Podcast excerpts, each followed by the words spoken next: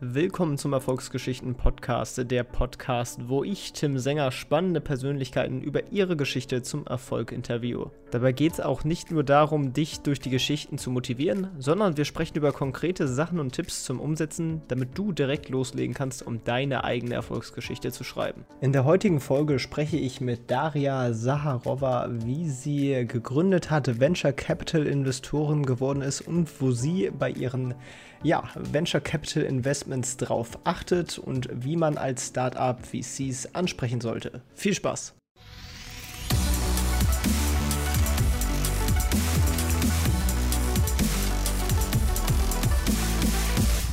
Hallo Daria, wie geht's dir?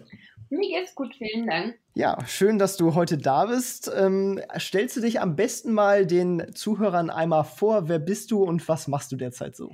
Ähm, ich bin Partnerin bei Vito One äh, und Vito One ist ein Venture Capital Fonds äh, mit Sitz in München. Wir investieren in ganz frühen Phasen von Startups äh, mit Fokus auf PropTech, Construction Tech und Energy Tech. Das heißt, alles entlang der Wertschöpfs äh, Wertschöpfungskette einer Immobilie und darüber hinaus eben äh, im Kontext von Smart City, Smart Living, äh, smart, smartes Bauen, nachhaltiges Bauen und auch eben Energiethemen. Ja, spannende Sache. Und ähm, das Interessante an dir ist vielleicht, weil man es auch nicht direkt so, finde ich, raushört, ist, du bist gar nicht ursprünglich aus Deutschland, sondern kommst aus äh, Lettland, richtig? Das ist richtig, genau. Ich komme, ich bin äh, in Riga geboren und aufgewachsen. Genau, und warum bist du dann nach Deutschland gekommen? Also, und wie bist du da überhaupt auf Deutschland gekommen? Äh, ich habe, also Riga hat ja sowieso einen äh, starken deutschen Ursprung sozusagen. Äh, Riga wurde ja auch, äh, also Riga war auch einer der Hansastädte damals.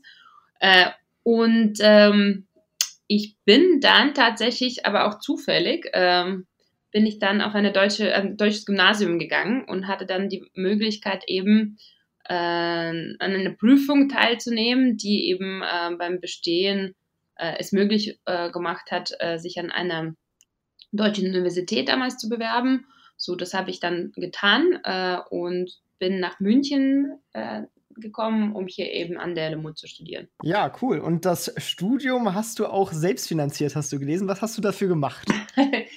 ja, das Studium habe ich selbst finanziert, das stimmt. Äh, das war ja damals so, mein Gott, jetzt wird jetzt jeder ausrechnen, wie alt ich eigentlich bin. Äh, wie uralt ich bin. nee, äh, also als ich nach Deutschland gekommen bin, war Lettland noch kein Teil der Europäischen Union. Das heißt, das Ganze lief über ein studentisches Visum und äh, quasi das studentische Visum äh, hat es nicht erlaubt, Studenten zu arbeiten, beziehungsweise nur eine ganz beschränkte Zeit. Und damals, wenn man BWL studiert hat, als ich, also so wie ich das getan habe, ähm, vermutlich auch jetzt äh, ist es immer noch so, äh, irgendwie beim Abschluss hat man von dir erwartet, du hast irgendwie fünf Auslandsaufenthalte, 30 Praktika und sonstiges schon bereits im Studium erledigt.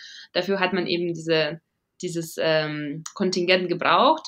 Das aber, als wir dann ähm, zu der EU dazu gekommen sind, gab es eben eine Möglichkeit, sich trotzdem selbstständig zu, zu machen. Das heißt, ich habe eben aus der Not mit selbstständig gema äh, gemacht und habe dann ähm, eigentlich eine Bandbreite an, ähm, sag mal so, Startup, Startup, Gründer, M&A, Nein, äh, Themen ähm, auch projektweise gemacht. Das heißt, also Beratung, äh, Gründercoaching, M&A-Prozesse äh, begleitet.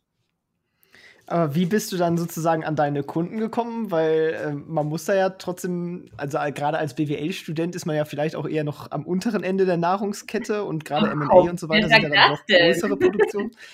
Denkt man das heute so in 2020, dass die BWL unter Ich bin ja auch BWL-Student, also ich sehe mich auch momentan noch unten. ähm, ja, also da gab es zwei äh, Dinge, die mir geholfen haben, vielleicht auch drei. Das eine war, ähm, ich habe ähm, in meinem zweiten Semester bin ich zu der Studenteninitiative namens Tech, the Entrepreneurial Group, dazu gekommen. Ähm, das ist eine, also die, die gibt es immer noch. Ähm, die wurde 1986 gegründet und hat sich mit dem Thema Unternehmertum und so ein bisschen ja, äh, Förderung von unternehmerischem Denken und Handel an den Unis in Deutschland ähm, interdisziplinär beschäftigt. So, und dadurch, ähm, da haben wir zum Beispiel als Projekt eine der größten also Venture Capital Private Equity Konferenzen organisiert, haben einige Projekte mit Gründern äh, oder auch mit den Alumnis, die Unternehmer waren, gemacht.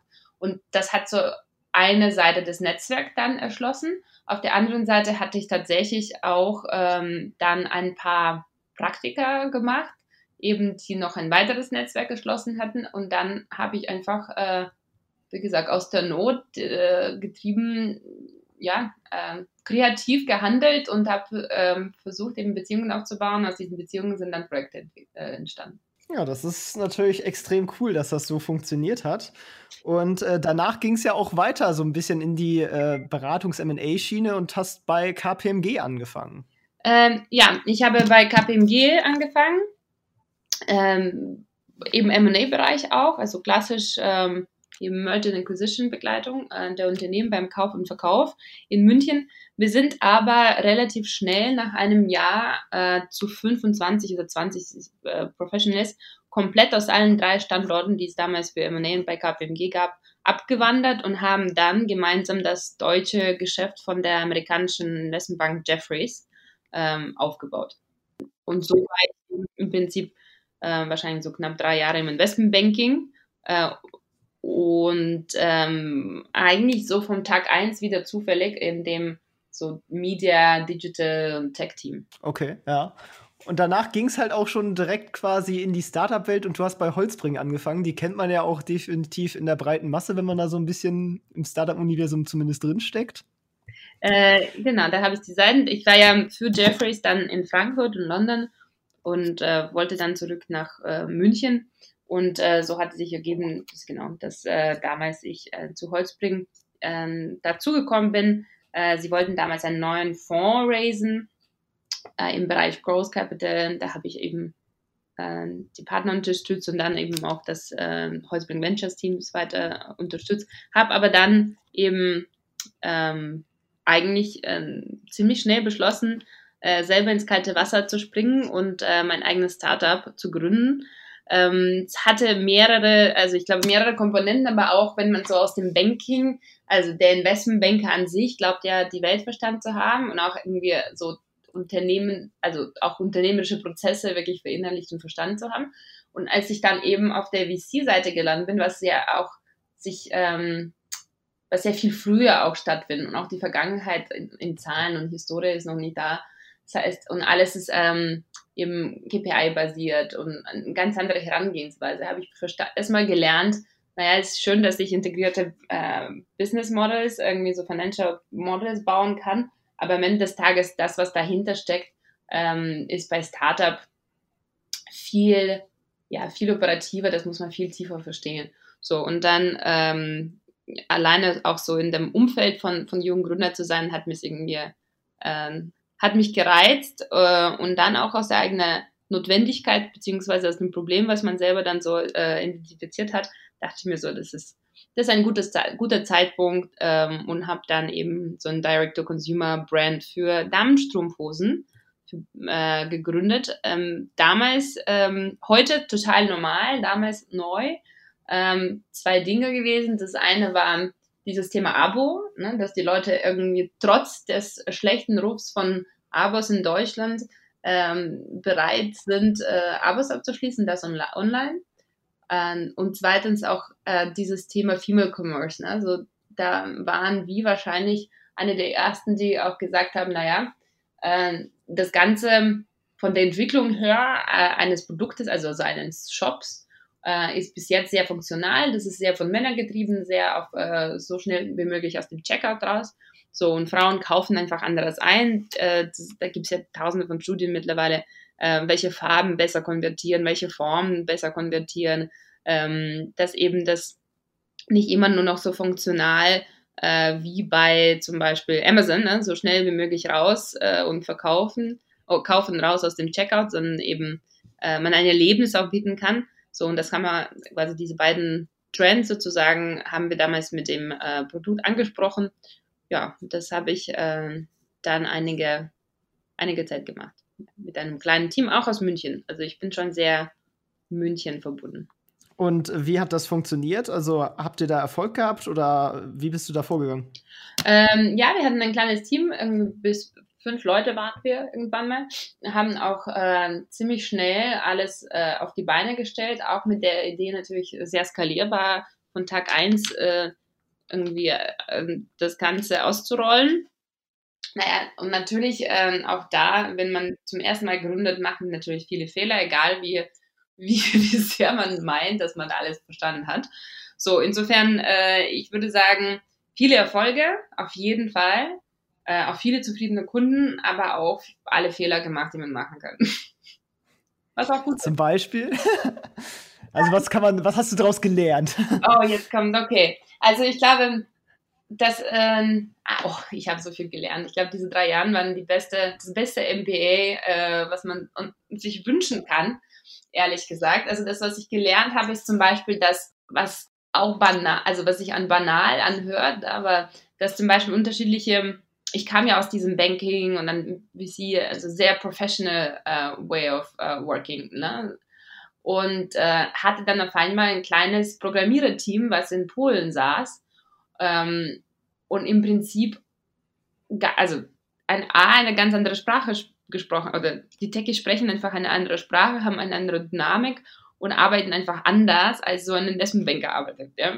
So, und äh, das war natürlich auch ein richtiger Clash, auch von der Erwartungen her und dann auch von den Ergebnissen, sodass wir ähm, da komplett irgendwie sogar zwischendurch abbrechen mussten und neu starten mussten.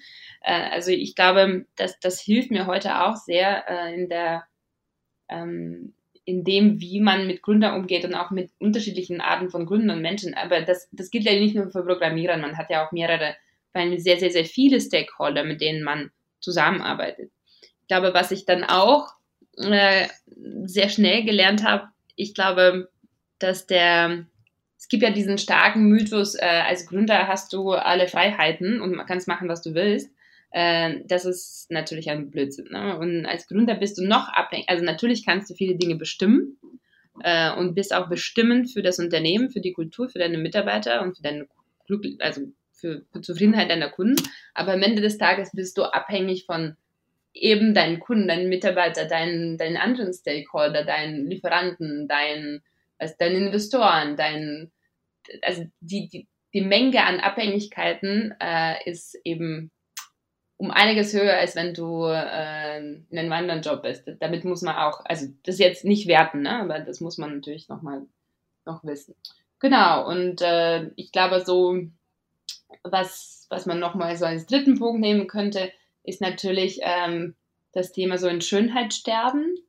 Ähm, als wir dann das Produkt eben am Produkt gearbeitet haben, ähm, war für mich zum Beispiel äh, absolut wichtig, dass wir so, also dass es eigentlich full-blown Product ist, ne? dass es äh, alle Funktionen hat, 120 Prozent alles kann, äh, perfekt ist. Ne? Und heutzutage würde ich sagen, hey, es reicht einfach mal eine Landingpage einfach mal testen, Kundenfragen, testen, wieder Kundenfragen, anpassen, Kundenfragen. Das kann man alles sehr günstig machen heutzutage und äh, ähm, ja, das war so, das würde ich lass uns sagen, das waren so die Learnings zum Beispiel. Mhm. Ja, und dann ging es aber wieder zurück in die VC-Branche. Ja, das, ähm, das sind sie immer so, du wirst es, also das, am Ende des Tages ist es immer so ein Spagat, den haben. Ne? Ich bin immer, aber ich bin einfach Unternehmerin in meinem Herzen, bin unternehmerisch unterwegs, aber äh, der Job des VCs ist, ähm, ich bin, ähm, ja, das ist, äh, das ist etwas, was ich sehr, sehr gerne mache und ähm, wo ich auch in den letzten Jahren sehr, äh, ja, sehr viel gemacht habe. Das heißt, ich bin immer irgendwie also dazwischen. Ähm, genau, haben wir, ich war bei Seven Ventures und das, das war äh, auch der Grund, wo ich irgendwann mal gesagt habe, naja, ähm, das muss man, man muss sich auch entscheiden. Also mitgründen, dann supporten, aber so eine, das geht, wenn du VC bist, finde ich.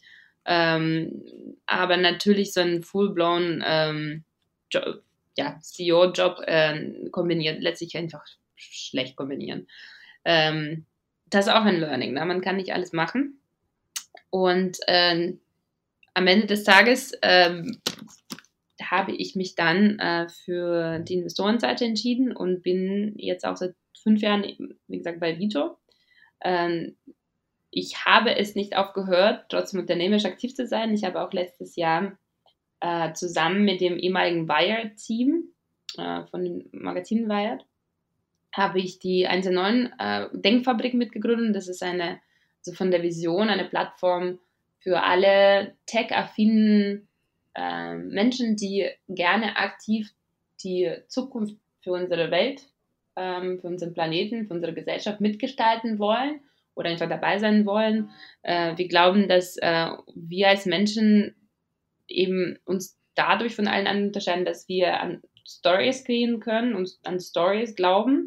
Insofern so ein bisschen so, unser Produkt ist The Power of Storytelling und wir haben tatsächlich ein Magazin, was aus der Community auch getrieben wird. Wir haben Events und eben im Grunde steht, äh, entsteht dadurch äh, eine Plattform, wo oder ein Netzwerk, das sind ja alles so ein bisschen Buzzwords, ne? Also finde ein Wort, was Netzwerk und Community bedeutet, aber anders heißt. Ne? so. Was mich da auf jeden Fall noch mal kurz inter interessieren würde, ist, wofür steht denn überhaupt 1E9? 1E9 äh, ist, äh, steht für eine Milliarde. Das ist so, wie du äh, jetzt zum Beispiel eine Milliarde in äh, Taschenrechner eingeben würdest. Und eine Milliarde steht für, ähm, dafür, dass wir, dass wir dann glauben, einen Beitrag leisten zu können, damit eine Milliarde Menschen positiv durch Technologie ähm, berührt werden, äh, es ein Impact entsteht und das wollen wir auch erreichen.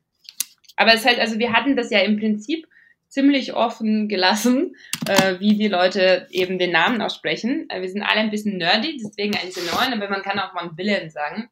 Äh, wir haben ja auch eine Konferenz, äh, die einmal im Jahr stattfindet. Das, da, das ist auch offen gelassen. So die One in Nine, 1 in 9 Konferenz, One Billion Conference, also whatever you prefer. Auch hier testen, testen, testen, was der Kunde sagt. Und was sagt der Kunde momentan bei euch? Ähm, zwar, also manche sagen One Billion tatsächlich in unserem, quasi, die Leute, die uns nahe stehen, ähm, sagen oft 1C9, weil wir selber einfach 1C9 sagen. okay. Ja, und ähm, das ist im Endeffekt, also das ist ja im Endeffekt ein, eine Art Plattform, also auch im, im Endeffekt ein Media-Business, richtig?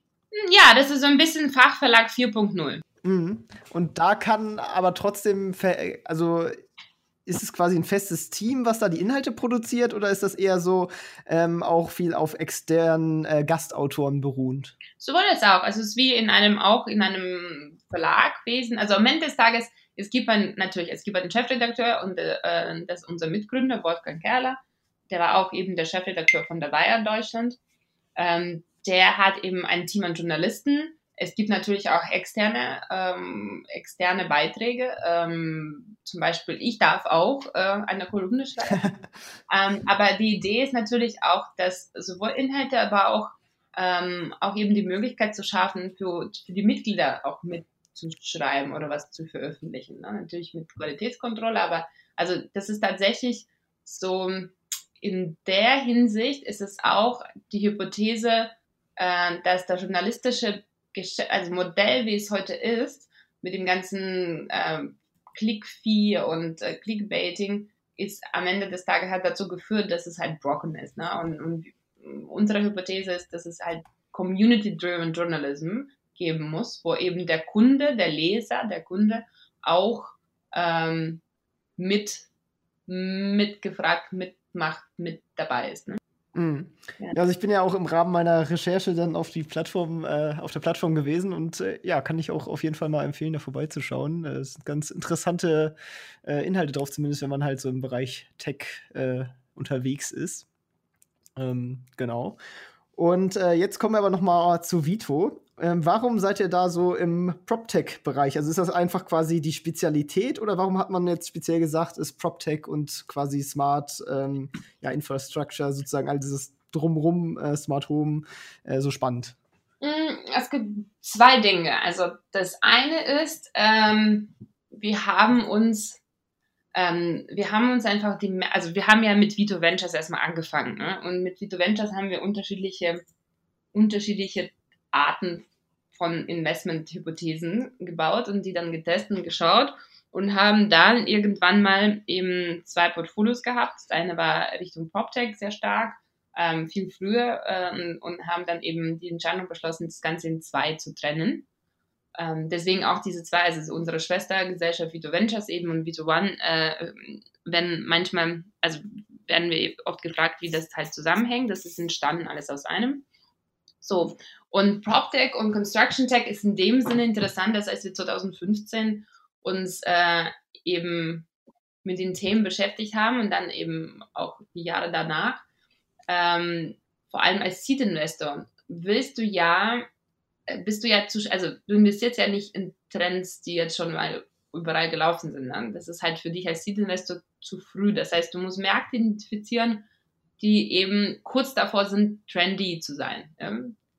Ähm, und ich glaube, das haben wir auch geschafft, weil wir waren tatsächlich der fast der erste deutsche rein auf PropTech fokussierte VC.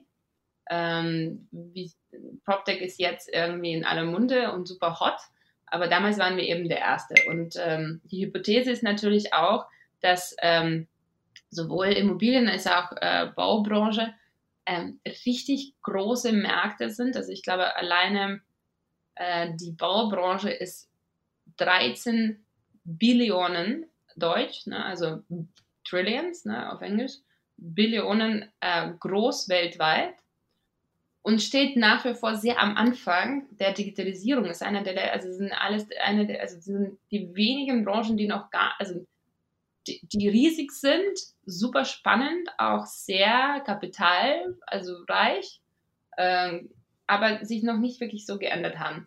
So, und damals äh, eben haben wir dieses, diesen Trend erka also das erkannt und haben eben gesagt, okay, wir glauben, dass das Momentum bald kommt und haben einfach losgestartet.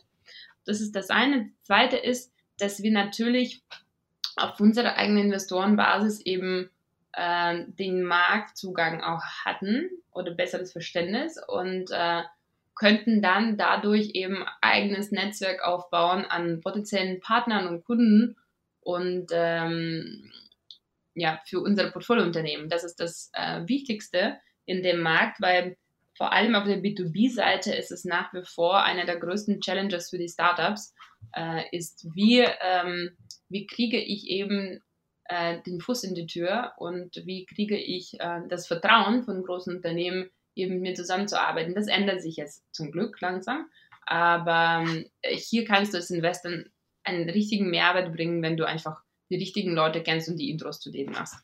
Könntest du uns denn mal so ein, quasi so einen kleinen Einblick in euer Portfolio geben und was da so für Lösungen äh, von den Unternehmen so drin sind? Ja klar, ich bin ja der, äh, der quasi the walking Werbeunterbrechung.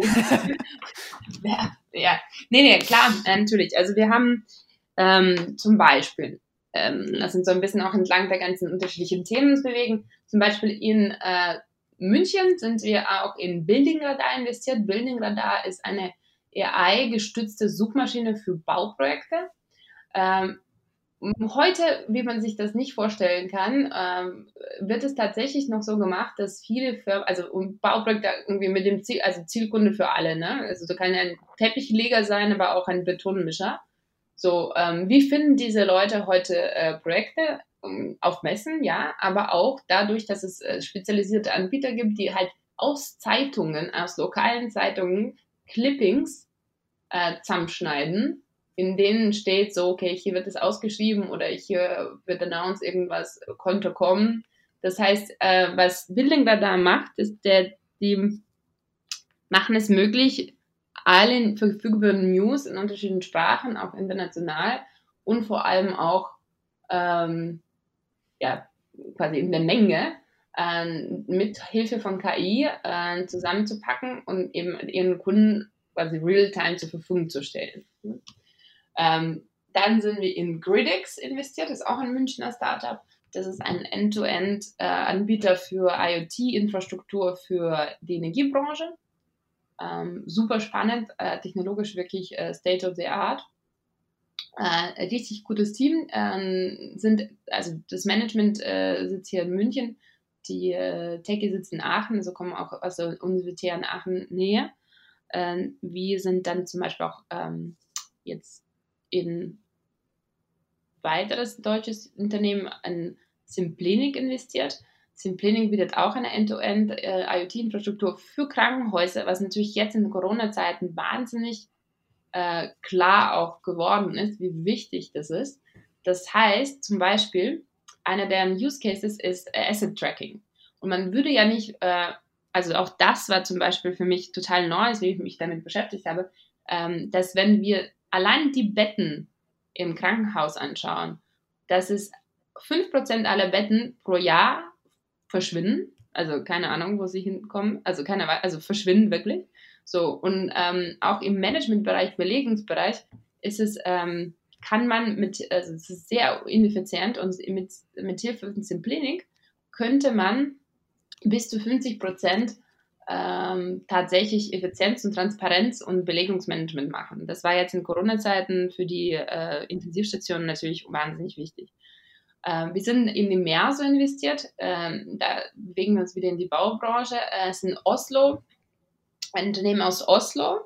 Witzigerweise ähm, mit einer Female Founderin äh, an Bord aus Deutschland, also sehr also, obwohl sie in Oslo sind, auch sehr internationales Team. Ähm, ihr Kollege auch ist, ist, aus Portugal, also sie sind so Portugal, Deutschland, Norwegen Mischung. Ähm, macht sehr, sehr, sehr gut für sie. Und äh, sie haben auch ein, äh, eben, das ist eine Computer Vision, eine Computer Vision Lösung, die es ermöglicht, quasi den aktuellen Stand einer Baustelle mit Hilfe von, also mit von Hilfe eines Handys äh, eben 3D-Modelle äh, zu bauen, ähm, mit dem Planungstool automatisiert zu vergleichen, das Planungstool abzudaten, um eben Fehler, äh, Fälle festzustellen. Äh, auch das hört sich irgendwie so banal an, aber man denke allein schon an, an, an den Flughafen Berlin, wo man irgendwann mal festgestellt hat, aha, äh, irgendwie der Brandschutz wurde irgendwie vergessen. Ähm, das ist tatsächlich auch hier aktuell so, deshalb die Baustelle sehr analog und sehr manuell und sehr mit Bleistift und Stift ähm, und Papier. Und ähm, um eben den Status quo aufzunehmen, meistens wird die Baustelle für so ja, drei Tage plattgelegt, irgendwann mal zwischendurch im Prozess. Und ähm, dann kommen halt so Vermessungs, ähm, kleine Vermessungsberater und Buden und ähm, vermessen alles. Und natürlich ähm, kann man eben mit so einem Tool von dem Ersten, einfach, jeder Handwerker kann ein Handy bedienen und kann es im Prinzip ähm, ja, im Prinzip ähm, jeden Tag messen, muss gar nichts machen. Ne? Und vielleicht noch ein Unternehmen aus der anderen Ecke, auch wieder PropTech. HomeHT ist, äh, eine, ja, ist ein Berliner Startup und die bauen eben die größte Housing-Plattform. Da äh, quasi kannst du, ähm, kann jeder von uns eben nach äh, Wohnimmobilien suchen äh, und äh, von der Vision her wollen sie eben das Wohnen für alle besser und unmöglich machen. Nice. Und ähm, wie achtest du denn, also worauf achtest du genau, wenn du dann im Endeffekt solche Firmen auswählst? Also worauf schaust du als VC? Für uns ist natürlich wirklich erstmal so Phase, Region, ähm, äh, Industrie. Ne? Das ist ja erstmal so die, das erste Kriterium. Und danach sind das ähm, wahrscheinlich so fünf, sechs äh, Kriterien, die als VC ähm, wichtig sind das erste ist natürlich das Team. Ne? Also man sagt ja immer Team, Team, Team, aber also je früher vor allem die Phase, umso mehr investierst du im Prinzip in, in die Leute. Ähm, weil du hast ja, wie ich schon sagte, wenig Historie, hast, ähm, hast viele Annahmen, ähm, vielleicht schon die ersten Ergebnisse, äh, das erste Prototyping, aber am Ende des Tages sind das die, die Gründer, ähm, die eben an, in die man eben Vertrauen äh, haben sollte, äh, dass sie das Ganze wirklich skalierbar groß machen. Äh, dabei ist für uns wichtig, dass wir wirklich komplementäre Teams haben. Das ist äh, eben nicht nur irgendwie so drei Nasen äh, von einer Schule, die irgendwie alle gemeinsame Freunde sind, aber ziemlich ähnliche Skills haben, sondern wirklich komplementäre Skills, relevante Skills und natürlich ähm, ja, so ein gewisses, also Leidenschaft für das Produkt und gewisses irgendwie so Willen, ja, den Willen einfach mal extra Male zu gehen. Ähm, das kommt sicher, also von der Idee, wir machen auch sehr viele Reference Calls hier. Ne? Das ist natürlich immer verlassen auf eigene Erfahrung und eigene Analyse, aber machen wir sehr, sehr viele Ref-Calls. So, dann ist wichtig natürlich, dass das Produkt oder die Dienstleistung, ähm, die eben ähm, gebaut wird, wirklich ein relevantes, großes Problem für eine genaue Zielgruppe signifikant besser als, ähm, als der Wettbewerb löst. Auch das hört sich banal an, ist nicht immer der Fall. Vor allem, wenn man mit Tech-Founders spricht, ist es sehr oft sehr produktverliebt und sehr technologieverliebt und ähm, unbewusst und gar nicht äh, quasi ungewollt äh, ist es so, dass, dass man den Kunden dabei ne, vergisst. Ähm, das heißt also, für mich ist es wichtig, immer wichtig zu verstehen, wer ist dein Kunde, was hat er für ein Pain und es muss ein Major Pain sein. So, und wie löst du eben das, den Pain besser als jeder andere? Und es gibt immer, fast immer jeden anderen. Zumindest, wenn nicht mit der gleichen Technologie und gleichen Approach, aber zumindest äh, so, dass eben man das gleiche Problem anders auch lösen wollte.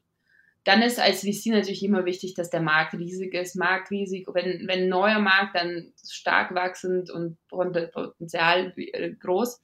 Warum ist das denn so? Weil für uns ja, wir äh, vom Modell her, unser Geschäftsmodell ist ja auch, wir äh, nehmen quasi, in uns wird, also Venture Capital ist eine Asset-Klasse, wo eben unterschiedliche Arten von Investoren äh, Geld anlegen über längere Zeit, um danach eine Rendite zu erwirtschaften. Und die soll über, überproportional ähm, hoch sein. Ähm, dabei ähm, ist es ja immer so, dass VCs in quasi Minderheiten investieren und ähm, wenn, also wenn man schon, eigentlich kann man davon annehmen, dass du auch im Laufe der Zeit dich als VC in deinem Anteil auch verbesserst, weil es immer größere Runden gibt und irgendwann mal macht man auch nie mit.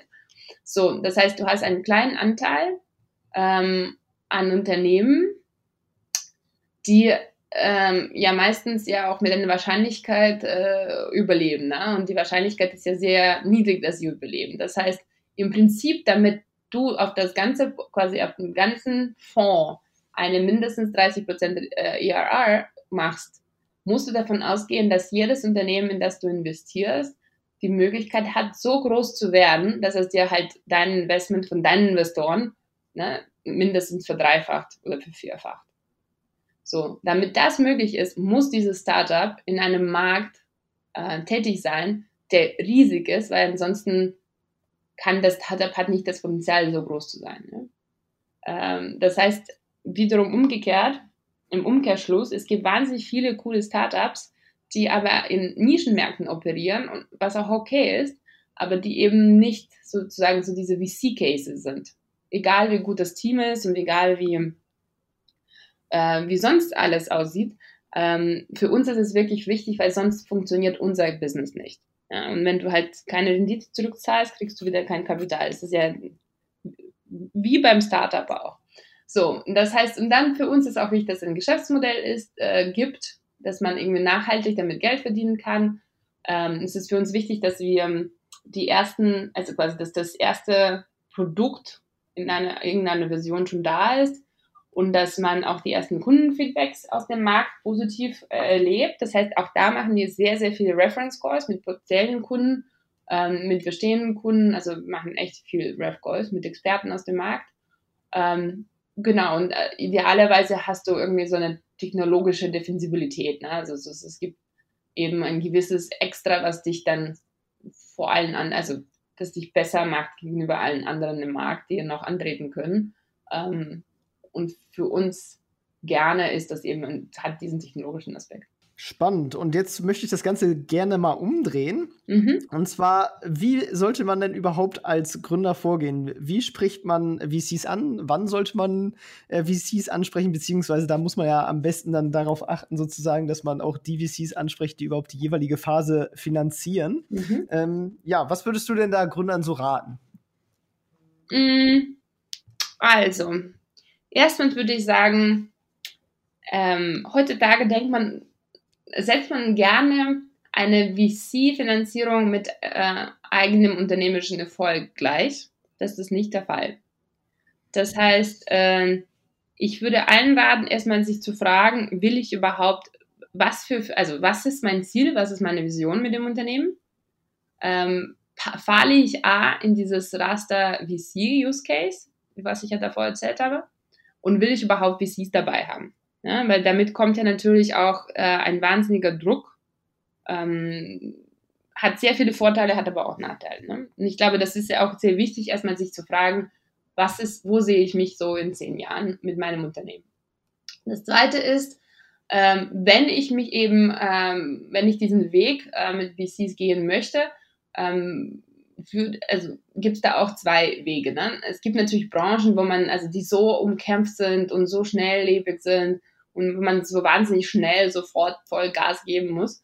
Ähm, dann ist es natürlich immer besser, sofort irgendwie mehr Kapital zu raisen. Am Ende des Tages, also wenn es nicht so der Fall ist, dann würde ich auch immer empfehlen, zuerst so weit zu kommen, ohne VCs, ähm, zumindest das Produkt so weit zu testen, die ersten Kundenfeedbacks zu bekommen, das Geschäftsmodell zu verstehen, weil es ist ja alles ein Prozess. Ne?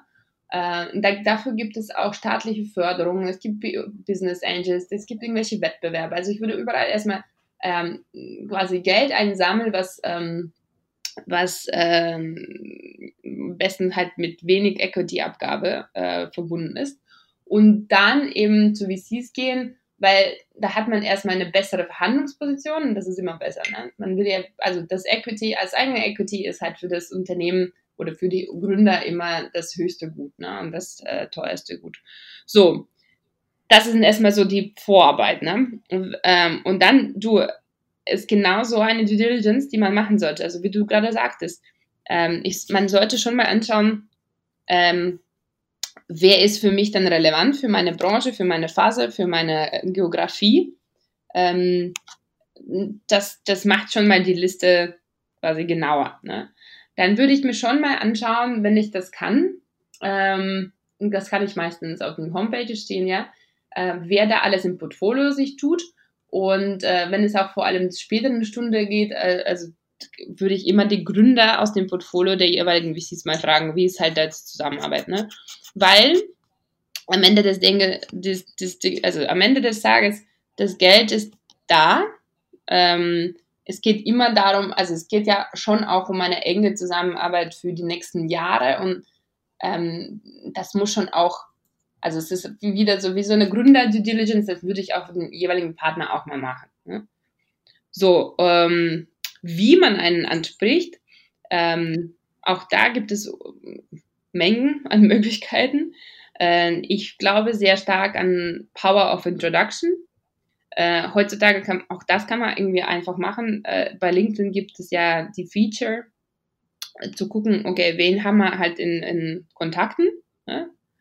Ähm, das mache ich übrigens auch die ganze Zeit. Also unser, ne-, also der Job auch eines VCs ist ja auch sehr Netzwerk ähm, fokussiert und ich baue ja auch ständig Netzwerk auf, aus. Ähm, oder aber also Richtung Gründer, aber auch Richtung Partner, Kunden, äh, potenziellen Exits, Käufern und sonstigen. Ähm, mache ich genau die gleiche, also ich, ich mache es genau gleich. Ich gehe auf LinkedIn, und gucke mal, okay, wer kennt wen und frage dann einfach mal drei Leute, wie, wie stark ist dann deine Verbindung? Ist es so, äh, reicht es dann für ein warmes Intro? Ja? Also Intro ist schon besser, weil wir kriegen schon so viele Anfragen, äh, das, das macht es, ja, das ist besser für die, für die Aufmerksamkeit, die man bekommt. Ähm, dann gibt es natürlich wahnsinnig viele Events, also zumindest äh, vor Corona. Ähm, mit digital auf Zoom ist wahrscheinlich ein bisschen anders, aber auch da sicher geht es auch. Aber auf Events einfach mal ansprechen, ähm, Fragen stellen, konkret sein. Ähm, ja, am Ende des Tages kann man ja auch immer alle direkt anschreiben. Ne? Ähm, ich tue mir immer, also ist immer so ein Vertrauensthema. Ne? Wenn das ein warmes, durch ein warmes Intro kommt, ist natürlich eine andere Art äh, von quasi sofortigen Vertrauen, als wenn dich jemand selber anschreibt. Aber ich versuche auch immer Leute selber anzuschreiben. Ähm, wenn sie mir selber schreiben, auch wirklich zu beantworten. Das kann ein bisschen dauern, weil es halt natürlich immer immer in ein, also vollen im Mailbox äh, kommt. Was für mich zum Beispiel ist, ich nutze Instagram sehr stark für meine, als, als mein Social Media Channel. Ähm, das ist noch nicht so überfüllt so in diesem Business-Kontext. Deswegen, also die Leute, die mir auf Instagram schreiben, denen antworte ich relativ schnell immer. Auch direkt, auch ohne Intro. Ja, das ist schon mal gut zu wissen. Also, wenn du dann auch von Events ja, sprichst. follow me on Instagram. ja. Kann ich ja auch in den Shownotes verlinken. Yeah. ähm, genau. Und wenn du von Events sprichst, also meinst du dann so Messen oder so klassische Gründerveranstaltungen? Treibt ihr euch da viel rum? Ja, ja, klar. Das ist ja für uns ja auch ein, ein quasi ein, eine Quelle äh, für Deal Sourcing. Mhm. Und du meintest auch eben, ähm, zur, zur Eigenkapitalabgabe sozusagen, dass da ja auch der, der, dass man da vielleicht als Gründer auch gucken muss, dass man gerade am Anfang ja auch eher weniger ähm, ja, Kapital abgibt sozusagen oder Stimmrechte eher in mhm. der Hinsicht. Ähm, also meinst du auch, ist eher so quasi, man sollte sich erstmal über Business Angel oder so rantasten oder wie würdest du da, also sollte man halt direkt zum Seed-Investor latschen? Nee, ich finde, man sollte eben das nicht tun. Also es sei denn eben deine Branche, in der du bist, erfordert, dass du sehr viel und sehr schnell viel Kapital hast. Ne? Ähm, aber ich würde schon mal zuerst zuerst ähm, schauen, also idealerweise finanziere ich mich durch meinen Kunden. Ne? Ich baue irgendwie so, ich teste mein Produkt äh, mit meinen Kunden und, und, und verdiene dabei Geld, ne? so im kleinen Stil. So, dann gibt es sehr viele staatliche Förderungsprogramme, die gar kein Equity äh, irgendwie in Anspruch nehmen. Ja, es gibt Grants, ähm, es gibt dieses Horizon 2020, was jetzt Horizon Europe sein wird. Äh, je nach dem Land gibt es wirklich vieles. So, das würde ich alles ausschöpfen. Dann gibt es Gründerwettbewerbe, da kann man auch teilnehmen. Ähm, und dann würde ich, also ich würde immer schauen, dass ich so weit mit meinem Produkt und meinen Kunden bin, dass ich eben ähm, auf Augenhöhe mit VC sprechen kann. Und das ist als Gründer natürlich immer besser, weil du bessere Bewertungen äh, einfach ähm, bestimmen kannst, ja. Mhm. Ja, äh, hast du da vielleicht so als Insight, äh, ändert sich da gerade was so bewertungstechnisch durch Corona? Also sind die Bewertungen so ein bisschen gedroppt, weil davor waren die ja teilweise schon auch sehr hoch, also vom Außenerscheinungsbild zumindest her? Ähm, deine Wahrnehmung ist sehr richtig. Also die Bewertungen waren schon wirklich wahnsinnig ähm, hoch. Äh, und ähm, man erlebt schon äh, jetzt eine gewisse Bereinigung und Korrektur, was auch gut ist. Ne? Ja. Genau, dann ähm, würde mich jetzt noch mal interessieren, so ein bisschen auf dem anderen, äh, auf dem klassischen äh, Angestelltenweg. Und mhm. zwar ähm, so dieser Einstieg über KPMG Investmentbanking. Das ist jetzt, ähm, so wenn ich zumindest meine Kommilitonen da teilweise anschaue, schon ja dann doch für im Finanzbereich zumindest so der Prime-Weg, über den man gerne als äh, ja, Sprungbrett sozusagen am liebsten einsteigen möchte. Ähm, ja, wie schätzt du das Ganze ein, so als ähm, Karrierekicker sozusagen? Und ähm, ja, oder sollte man da auch nur rein, wenn man da auch wirklich Interesse am, am Power-Arbeiten hat, so im MA-Investment-Banking-Bereich? Ach ja, es ist natürlich, es kommt immer darauf an, was das Ziel ist, ne? Also Einstieg für was dann das wäre, ne? Also ich finde, ähm, natürlich, also sowohl Berater, also klassische Strategieberatungen als auch Investmentbanking ist, äh, gibt eine meiner gute Schule in unterschiedlichen Skills. Ähm, aber es kommt sehr darauf an, also was man grundsätzlich machen möchte. Ne? Also es ist ja eher dann quasi Karriereebene auf angestellte Positionen sozusagen, also dass man damit eher keine Ahnung, später in eine Führungsposition reinkommt und halt weniger den Gründer, sodass okay, in die Richtung. Also, wenn du quasi eine klassische Konzernkarriere oder genau, genau äh, gehen möchtest, ähm, dann glaube ich schon, dass es eine, ja, dann würde ich sagen, ähm, dass es eine sehr gute Basis zum Starten, weil es eben eine sehr gute Ausbildung ähm, in sehr vielen Skills einem gibt, äh, die ein und auch die Wahrnehmung, ich glaube, ähm, bei Konzer also Richtung potenziellen Arbeitgeber es auch sehr positiv ist und ähm, ja, das würde ich schon mal, also wenn man den Weg gehen möchte, kann es echt ein guter ein guter also Sprungbrett sein. Auf der anderen Seite, also wenn ich was gelernt habe in meinen letzten 20 Jahren, ist das natürlich, ähm, also man kann es alles so planen, muss man aber nicht, ne? Also es kann sein, dass du zum Beispiel nach dem Studium von einem richtig coolen Startup angesprochen wirst, äh, der im Bereich, bleiben wir jetzt bei PropTech, ne? Also du bist jetzt irgendwie, du hast eine Möglichkeit bei HomeHT zu starten es ist ein äh, richtig cooles Team, wirklich unglaublich spannender Bereich. Ähm, du bist dann irgendwie drei Jahre dabei, ähm, irgendwie hast du Bock, ähm, dich weiterzuentwickeln, aus irgendeinem Grund mal Richtung Konzern ähm, und, und gehst dann eben äh, zu, weiß nicht, in die strategische Weiterentwicklung von Vonovia, die ja jetzt im DAX, also die, die, die das einzige eigentlich bis jetzt äh, äh, eben äh, große Real Estate Unternehmen in DAX, Deutsche Wohnen kommt ja jetzt dazu, so und kannst da eben mit deiner mit deiner Erfahrung aus der Startup-Welt äh, natürlich komplett äh, Richtung Digitalisierung äh, was bewegen. Ne? Also das, das geht ja auch. Mhm. Ja, danke für deine Einschätzung. Auf jeden Fall spannend. Äh, jetzt auch noch mal ein Thema, was ich quasi nicht weglassen kann, weil ich bin ein großer Fan des Baltikums und da du ja nun mal aus äh, Riga kommt, wird mich das auch noch mal interessieren. Ähm, und zwar sind zumindest meiner Ansicht nach diese Staaten dann doch, also Estland, Litauen, Lettland, ähm, dann doch auch relativ fortgeschritten in der Digitalisierung und äh, da kommen auch viele spannende Innovationen her. Schaut ihr auch da drüben so oder wie vergleichst du das so ein bisschen zu Deutschland? Hast du noch viel, also vielleicht familiären Kontakt hin und bist du da noch öfters drüben? Also wir haben auf jeden Fall, also äh, die baltischen Länder sind natürlich sehr spannend, äh, vor allem Estland. Äh, wir haben auch in Estland ein, ein Startup, in das wir investiert sind. Die hatten ja ein, echt, ein echtes Momentum ähm, im Zusammenhang mit Skype damals. Ähm, grundsätzlich, also ich glaube, außerhalb von, von, von jetzt estnischen Startups, estnischen Ökosystem, ähm, haben uns jetzt nicht sehr stark eben mit den anderen baltischen Ländern beschäftigt, weil sie sehr am Anfang sind eben kleiner und wir haben uns eben auf die ähm, mehr auf deutschsprachigen äh, weiteren osteuropäischen, irgendwie so UK und Nordics Markt fokussiert.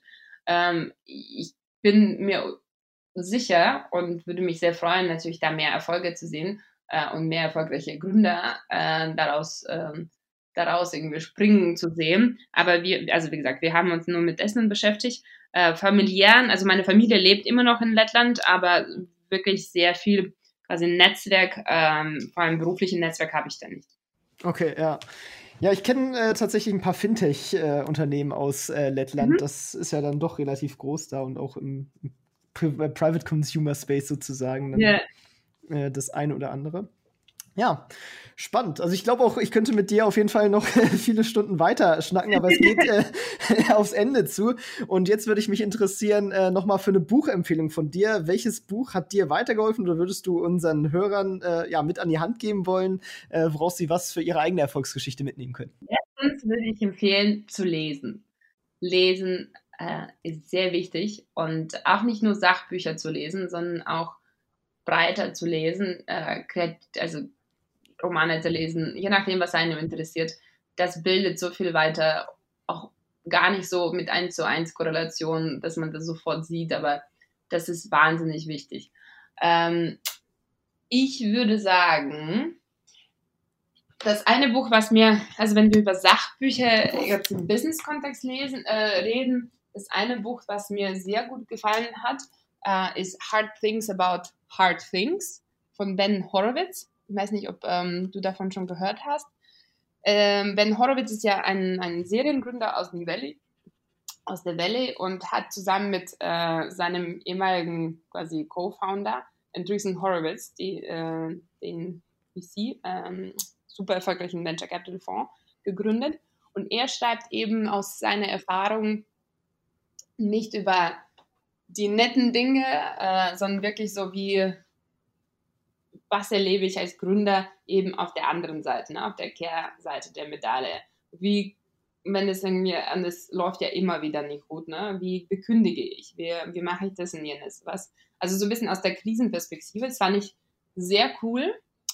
Ähm, und dann würde ich noch mein zweites Buch nennen, das heißt ähm, Guns, Germs and Steel von Jared Diamond.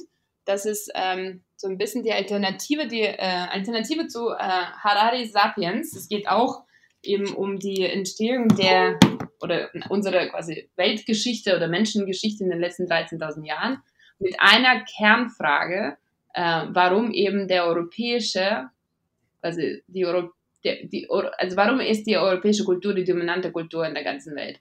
Warum ist es jetzt nicht die afrikanische oder die ähm, australische oder auch irgendwie die mexikanische. Äh, und eben diese Frage ist dann so ein bisschen die zentrale Forschungsfrage und man geht dann irgendwie von Virusentwicklung bis zur ähm, Schriftentwicklung bis zu natürlich äh, weiteren Themen. Super spannend. Ähm, die, die zwei Bücher würde ich empfehlen. Ja, spannend. Äh, Kenne ich tatsächlich auch noch beide nicht. Also ihn als äh, Person kann ich natürlich schon, als Horowitz, aber mhm. ähm, genau, das Buch äh, kann ich noch nicht. Genau, und dann äh, noch zum guten Abschluss ein Ratschlag, den du unseren Hörern mit auf den Weg geben möchtest. Ich würde sagen, äh, wir sind gerade in einer Krise. Das erlebt jetzt jeder. Ähm, ich glaube, äh, egal welchen, ähm, das zeigt so ein bisschen, wie so das Leben ist. Ähm, man kann nicht alles eben planen und man muss einfach machen ähm, und äh, aus jeder Krise versuchen, Chancen zu entwickeln und nach vorne positiv zu gucken. Das ist doch ein gutes Abschlusswort. Vielen Dank, dass du dabei warst. Hat mich sehr gefreut und ich glaube, da waren auch viele spannende neue Insights für unsere Hörer dabei. Sehr, sehr gerne. Vielen Dank auch. Das war's auch schon mit dieser Folge vom Erfolgsgeschichten Podcast. Alle angesprochenen Links findest du in den Shownotes und auf erfolgsgeschichten-podcast.de. Wenn dir die Folge gefallen hat, dann hinterlasse gerne eine Bewertung auf iTunes und Co. Wir hören uns dann in der nächsten Folge wieder und denkt dran, nur durch Taten kommt man zum Erfolg. Also, legt los.